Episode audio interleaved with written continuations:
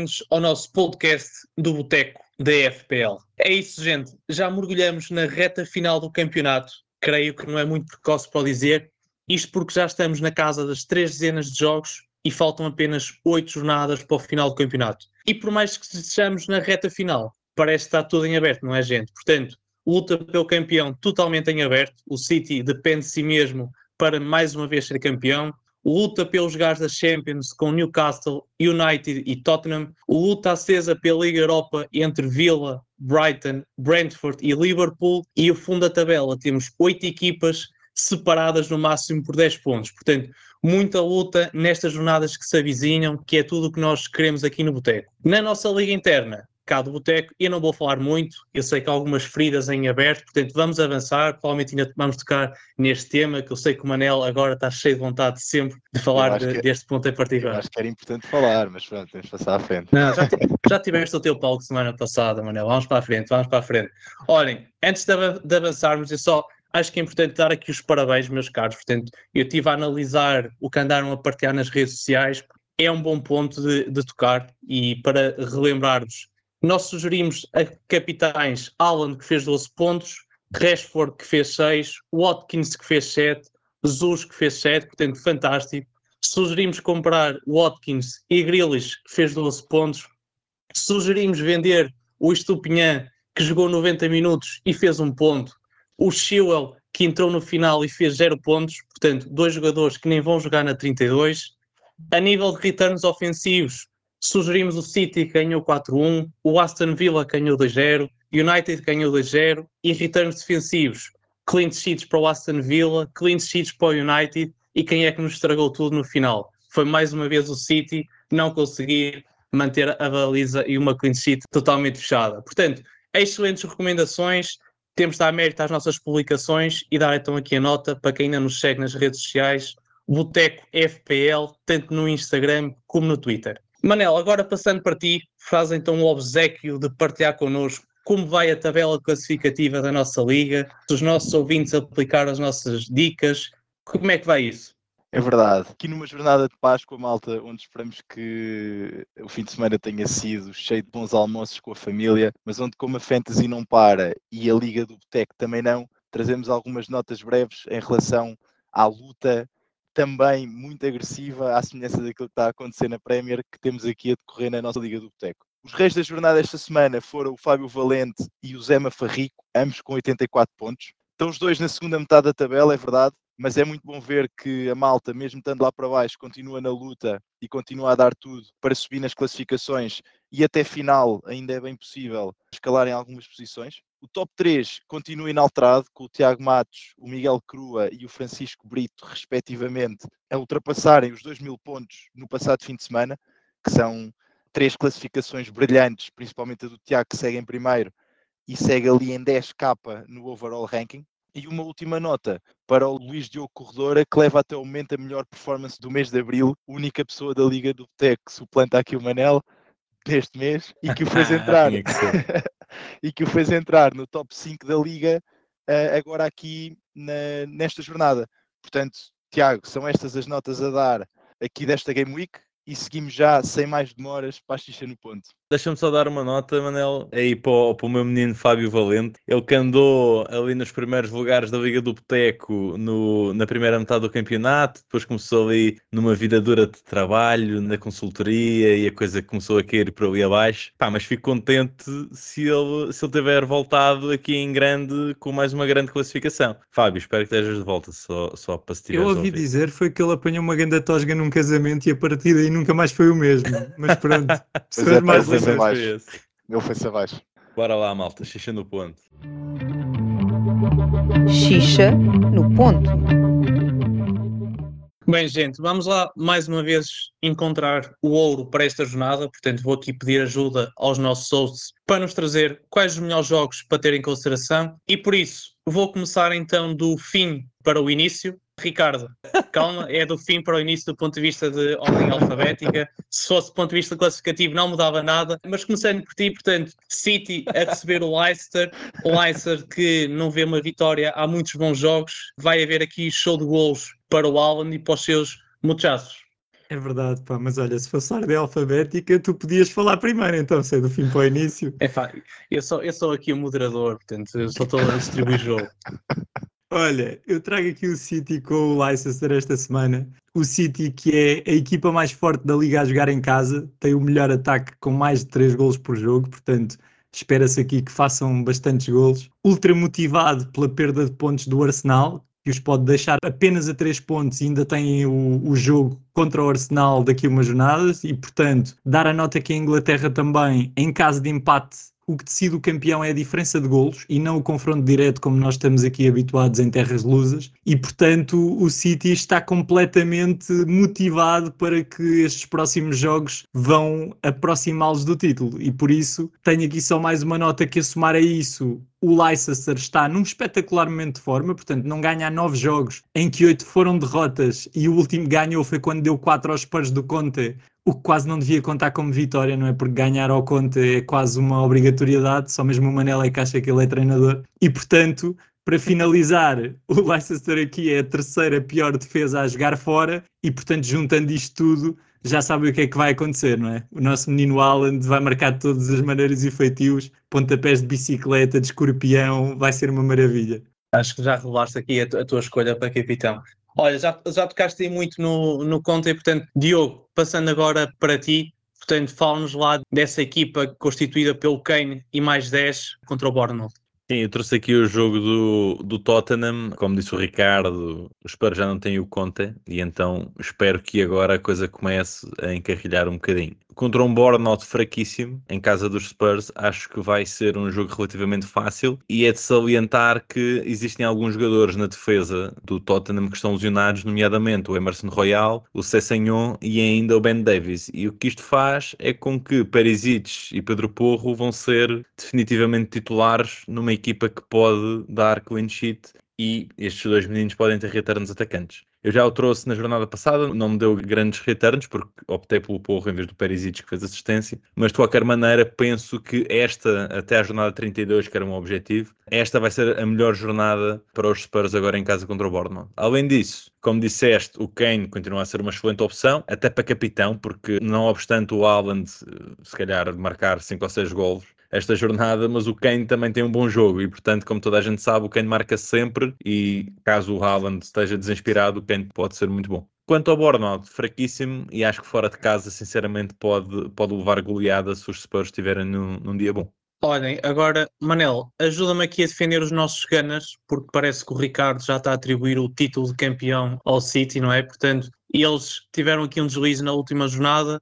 Achas que emocionalmente poderá afetar aqui os jogadores? Ou se há neste tipo de reviravoltas que se demonstra o verdadeiro espírito de campeões? Epá, eu a julgar pela posição do Ricardo na nossa mini liga, acho que ele não tem legitimidade para atribuir títulos de campeão a ninguém.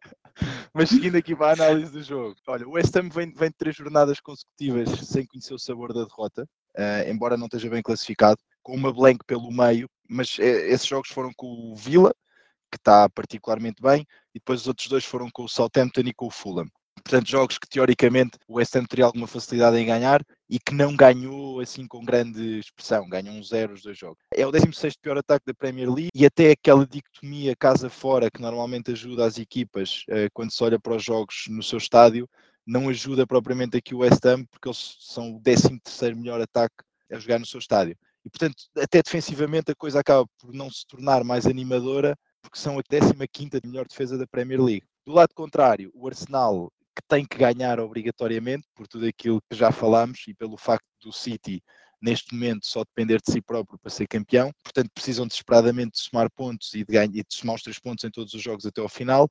O jogo com o Liverpool não foi particularmente bem conseguido, mas eu diria que se calhar há muita gente que tem que voltar a fazer um shift que fizemos há algum tempo quando o Gabriel Jesus se lesionou, e eu já falei disso aqui no episódio passado, que é o Martinelli beneficia da presença do Jesus em campo de uma forma absurda. Para ilustrar isto, fiz aqui uma pequena análise. No último jogo, antes do regresso ao 11 do Jesus, o Saka bisou e fez uma assistência. Esse jogo foi contra o Palace.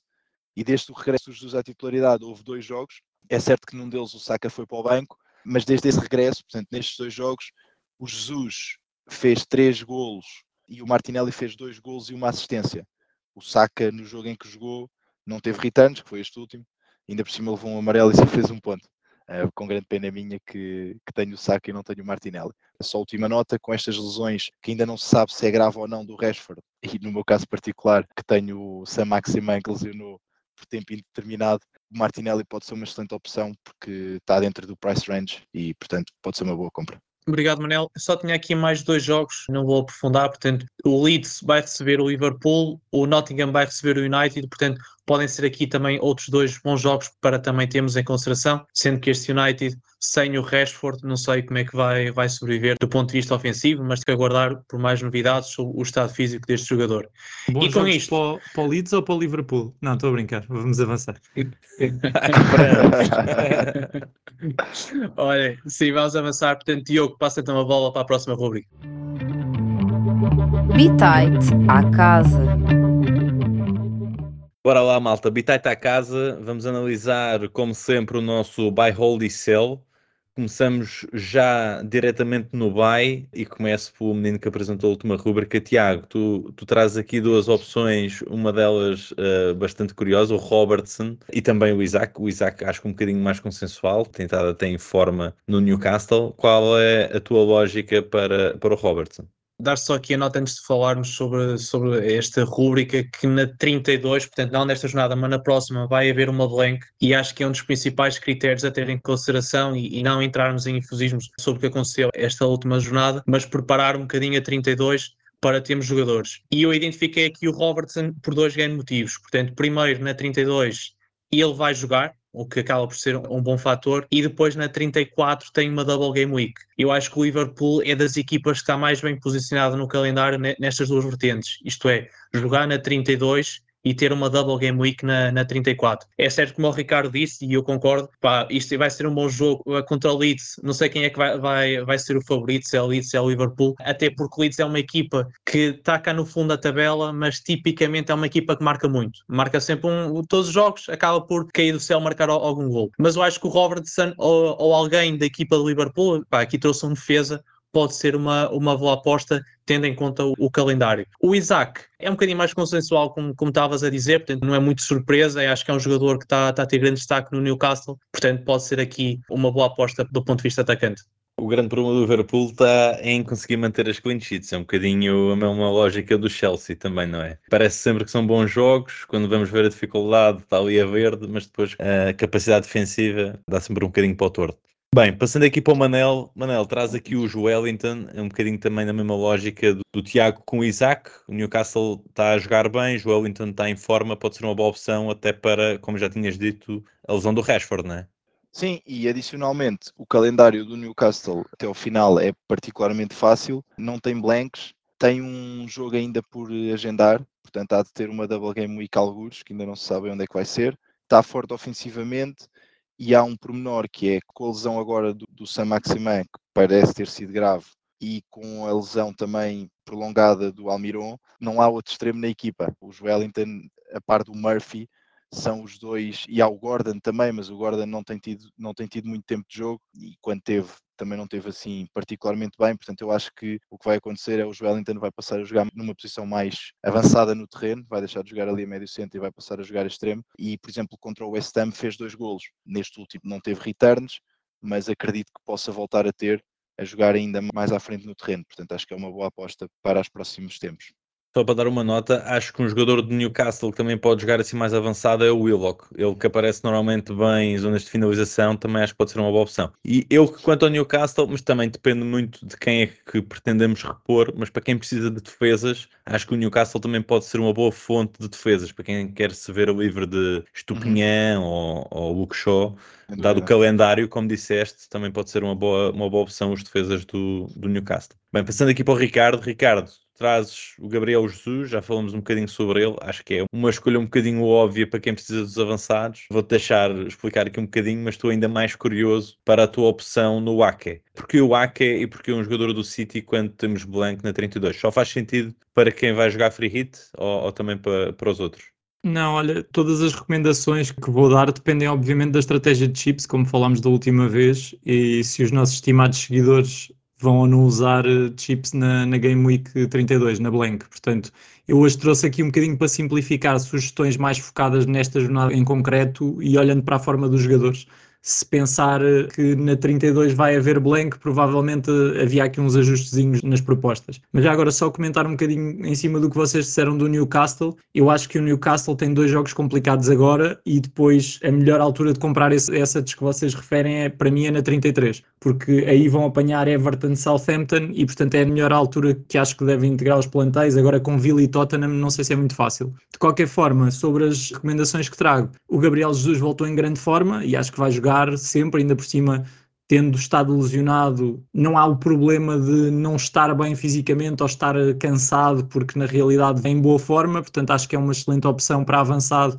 principalmente agora com o risco que pode aparecer no Tony por causa dos amarelos e etc. Acho que o Gabriel Jesus pode ser interessante. O Ake foi porque, apesar deles sofrerem gol no último jogo, eu acho que o City foi mais estável defensivamente e tem rodado menos os defesas. Vocês têm reparado, achei que foi mesmo um relaxamento que fez com que eles sofressem o gol e prevejo que nos próximos jogos provavelmente vão aparecer umas clean sheets não esquecer que vão ter depois também mais à frente doubles e, portanto, pode ser interessante ter alguns defesas do, do City ou o próprio Ederson. Portanto, este é, era só para dar essa nota, até porque agora com o Laporte que não quer renovar e deixou de ser opção, provavelmente ali o Ake e o próprio Dias vão ser quase sempre titulares. Portanto, podem passar a ser uma opção que antigamente não eram.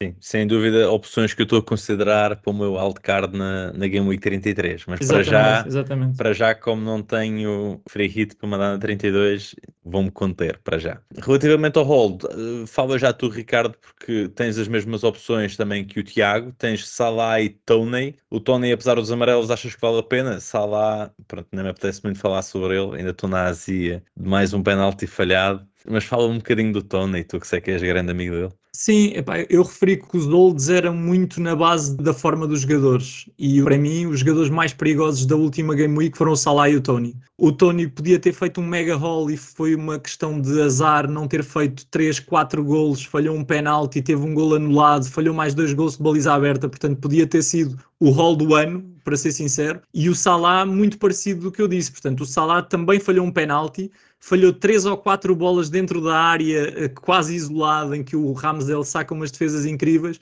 e portanto pela primeira vez vi o Salah jogar bem este ano como nos tem habituado. Para teu azar, Diogo não pingou mais do que aqueles pontitos do gol que depois ainda foram descontados do penalti, Exato. mas na realidade, tal como nós no Tony, merecias também ter tido aí mais sorte no, no Salah. Acho que foram os dois jogadores em maior forma na última jornada. Tendo isso em conta, e estando a falar de um hold, acho que faz sentido mantê-los, até porque os jogos que aí vêm, quer para o Liverpool, quer para o próprio Brentford, que tem o Wolves como adversário, vão ser bons. Portanto, nesta fase acho que são holds, até porque a seguir vêm os tais wildcards e aí podemos tirar o Tony, e acho que nesta altura podem manter-se mais uma ou duas jornadas. Sem dúvida. Portanto, uma jornada em que eu podia ter deixado o Manela comer pó na classificação, dois penaltis falhados e de repente continua em segundo lugar. Tiago, fala um bocadinho, tu também tens estas duas opções, tens alguma coisa a acrescentar aí ao que o Ricardo disse? Não, acho que também um dos pontos uh, importantes é que são dois jogadores que vão jogar na 32 e estou sempre a tocar no mesmo, mas acho que é evitar e tenho visto muitas pessoas a vender o Tony, não acho que seja motivo nesta fase. Vai jogar na 32 se não levar amarelo, mas acho que ele tem isso. Acho que ele se tem. levar amarelo é 32 e 33, são logo dois, não é? Exatamente, mas o homem por acaso tantos amarelos seguidos que ele levou e de repente deixou de levar. Acho que ele também mais espera que passe os jogos que tem que passar para ele deixar de ficar Bem, em perigo de, de suspensão ele agora, desde que foi apanhado na cena das apostas, precisava de alguma coisa para, para lhe dar adrenalina, estás a ver? Então foi a forma que ele arranjou. Ou então, é, ou, ou, então há muita gente a apostar que ele vai ser suspenso e ele apostou o contrário. Estas coisas nunca se sabe. Bem, Manel, tu tens o Martes nos holds, mesmo não jogando na 32, achas que faz sentido? Sim, acho, porque não sei se alguém viu o jogo com o Tottenham, pá, mas foi a maior roubalheira que eu me lembro da na Premier League nos últimos tempos. Pá, um escândalo autêntico. O Martes fez 7 pontos com dois bónus, teve uma assistência para um gol do Welbeck que foi anulado pá, de forma completamente inexplicável. Há um penalti claríssimo sobre o Mitoma que também não é assinalado, portanto, isto para dizer que o Brighton tinha facilmente ganho este jogo encostou o Tottenham às cordas, o Tottenham fez três remates à baliza, marcou dois golos, pá, e teve menos de metade dos passos do Brighton no jogo inteiro, não, não tocou na bola praticamente. Portanto, o Martes, lá está, tal como eu disse na semana passada, com o Welbeck a jogar, é um jogador muito mais perigoso, e voltou a ter algumas bolas de finalização, voltou a ter alguns passos para golo e voltou a criar algumas oportunidades que podiam ter dado mais pontos. Portanto, eu acho que é um jogador que, tal como o Mitoma, vale a pena manter. Mas, Eh, mas há- uma questão que eu acho que temos que responder aos nossos seguidores, que é Uhum. quando toda a gente está a tentar desfazer-se de assets do Brighton e no máximo manter um, Uhum. Estupinhã já todos concordamos que é para vender, entre Mitoma ou Martes, se só pudesses manter um, quem é que mantias? Mantinha o Mitoma, tal como disse na semana passada. Mas pronto, eu tenho uma lógica diferente da vossa, porque eu já não tenho wildcard. Portanto, eu não posso vender os assets todos do Brighton, porque depois quero ir buscá-los. É o que vocês provavelmente Mas vão fazer é- no wildcard. Certo, mas é, é o que muita gente está a fazer, é manter pelo menos um jogador do Brighton, porque se calhar vender todos também não há transferências para tanto. Exato. Passando rapidamente aqui ao, ao Cell, continuando contigo, o Rashford tem só a ver com o tema da lesão, Uh, vale a pena aguardar por notícias, se calhar, não é? Sim, sim, tem que se aguardar por notícias, eh, mas eu acho que não vejo o United a jogar particularmente bem e acho que o Rashford pode ser também um daqueles assets sacrificados, até porque tem uma blank na 32 e portanto pode ser um dos sacrificados para colocar nos jogadores que andam claramente em topo de forma, tipo o Grealish, Certo. que acho que neste momento é muito mais útil do que o Rashford. Ninguém falou no buy, by the way, mas que se calhar vale muito a pena. Porque já demos Eh, o bem no- na semana passada, pá, sim, estar a ser repetitivos. Mas, mas para quem Já não comprou, continua a ser uh, boa opção. Passando aqui só, só ao Tiago. Tiago, tu, tu também referes o Rashford e, e falas no Stupinhan, que já falamos várias vezes que vale a pena vender, porque tem blanco também a 32 e é um dos principais assets do Brighton para deitar fora. Falas também no Madison. Queres, queres explicar aqui um bocadinho o Madison? O Ricardo também já, já tocou ba- bastante aqui no Leicester, portanto, eles já não lembro da última vez que eles ganharam. Vão jogar na 32, mas na realidade é como se não jogassem. Acho que tem pessimamente forma. Ele teve uma lesão, recuperou. Acreditava-se que ia trazer aqui o Leicester um bocadinho mais para cima, mas acho que na- nada tem acontecido. Portanto, seja o Madison, seja o Stupinhã que, que vai jogar a casa do, do Chelsea, não que, torne, não que o torne um jogo difícil, mas acho que podem ser aqui boas opções também para vender. Ricardo, tu tens o Madison também, mas tens também o Luke Shaw, tu que, que o mantiveste na última jornada, apesar da lesão, é desta que o vais vender? Sim, olha, não tenho muito mais para, para acrescentar depois do que o Tiago disse. O Madison está em baixo de forma, o Shaw por causa da lesão e, portanto, vou usar antes uma piada que é vendam o Martes porque já estamos em Abril. E termino. E com isto passamos às estrelas Michelin. Estrelas Michelin. E aqui vamos nós, malta, para uma imersão de sabedoria no que toca a capitães. Relembrar que na semana passada todas as nossas recomendações tiveram bons returns, como disse o nosso menino Tiago a abrir, sim senhor. E isso denota que estamos aqui em grande forma, portanto, hoje vai ser mais um espetacular hall de recomendações. E para hoje, o que temos aqui, ilustres estrelas do comentário desportivo. Já sei que vamos ter todos o Haaland e, portanto, não vale a pena irmos muito por aí. E diria então para partilharem a outra escolha para além do Haaland que vocês acham que vai pingar. Queres começar tu, Manel, senhor líder da classificação? Pá. Posso começar, mas eh, não tenho muito a acrescentar àquilo que disse a semana passada, porque é exatamente a mesma escolha. É o Martinelli, também tinha falado no Haaland e no Martinelli a semana passada, exatamente pelos mesmos motivos, porque acho que o Arsenal é uma equipa que ofensivamente produz, e rende pontos, e acho que o Martinelli neste momento é o asset mais perigoso da equipa ofensivamente. Portanto, acho que vai pingar. Mais do que Gabriel Jesus? Eh, epá, sim, sim. Se tivesse que apostar num dos dois, apostaria no Martinelli. Até porque é médio e há aquela história de poder beneficiar de clean sheets, o gol valer mais um ponto, estar mais exposto aos bonus points porque tem mais bola tipicamente e, portanto, nesse sentido, eu acho que pode-se render mais do que o Gabriel Jesus, sim. Está bem, parece-me bem. Então e tu, Diogo? Quem é que trazes aí? Eu trago uma escolha muito boring, já, já falei dela durante o episódio, é, é o Kane, como eu disse, não obstante o Haaland de facto ser a escolha principal de todos, quem quiser ir um bocadinho diferente pode apostar no Kane que contra um Bournemouth, já toda a gente sabe que aquele gol pinga sempre, mas quiçá aqui pode pingar dois ou três, acho que pode ser uma, uma excelente opção. Aqui os dois avançados tradicionais até agora, Haaland e Kane, o Martinelli aqui mais diferencial. E tu, Tiago, estás à espera de que como o Haaland vai marcar muitos, o KDB vai assistir muitos, é isso? Sim, acho que o KDB está de volta. Nas últimas duas jornadas, um golo, três assistências, portanto, quatro bonus points.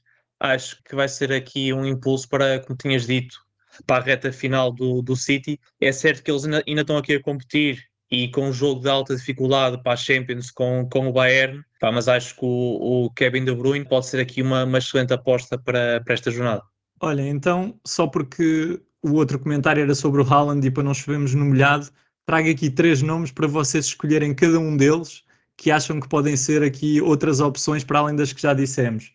Portanto, tenho o Tony, que vai jogar contra o Wolves, que é uma má defesa neste momento, o Salah, que vai jogar contra o Leeds, que é uma péssima defesa, e o Son, que vai jogar contra o Bournemouth, que também é uma defesa muito fraquinha. Se vocês tivessem que escolher, aqui por ordem, Manel, quem é que tu escolherias destes três? Tony, Salah ou Son? Salah em primeiro lugar, Son em segundo e Tony em terceiro. Aí, pá, o homem até dá a sequência, pá. Parece o FPL Tips. e tu, Diogo? Já agora por sequência, para não ficares atrás do líder, não é? Isto agora é que agora o patamar está muito elevado, pá. Nós temos que acompanhar isto. Pá, o Son para mim vai para o último, porque acho que já mostrou que este ano está completamente em baixo de forma. O único para mas mim fez que vale aquela pena... banana no ângulo, pá. Fez aquela banana no ângulo, pá. É pá, sim, mas, epá, enganou-se, é, enganou-se. ainda assim, é pá, acho muito arriscado. O homem faz um golo de 10 em 10 jogos. O Tony também não adoro só pela questão de que joga fora de casa. E fora de casa não tem sido super forte. Pá, pode sempre surpreender, pode, pode calhar aquele penalti e ele eventualmente pode marcar ou não. E portanto vais para o rei do Ramadão, não é? É pá, sim, o Salah parece-me neste momento claramente o mais perigoso, se bem que tem que começar a metê-las dentro, senão vou começar a chatear-me com este, mas é o que é. Tiago, e para fechar, qual é que é a tua sequência, pá? Algum destes interessa ou não? Só demonstra que ninguém percebe como é que o Manel chegou ao primeiro lugar. Obviamente que aqui a aposta é que o Diogo disse, portanto, Salah, depois o Tony e depois o, o Son em último. Bom, então olha malta, por hoje é tudo. Hoje não tenho aqui um fecho daqueles que levanta a malta das cadeiras, portanto, deixo-vos só um curto pensamento para vos dar esperança para o que resta da FPL, que é se o Lampard pode voltar a treinar o Chelsea, vocês também podem ganhar a Mini League, pá. Portanto, até para a semana, malta. Até para a semana. Um abraço. Até para a semana.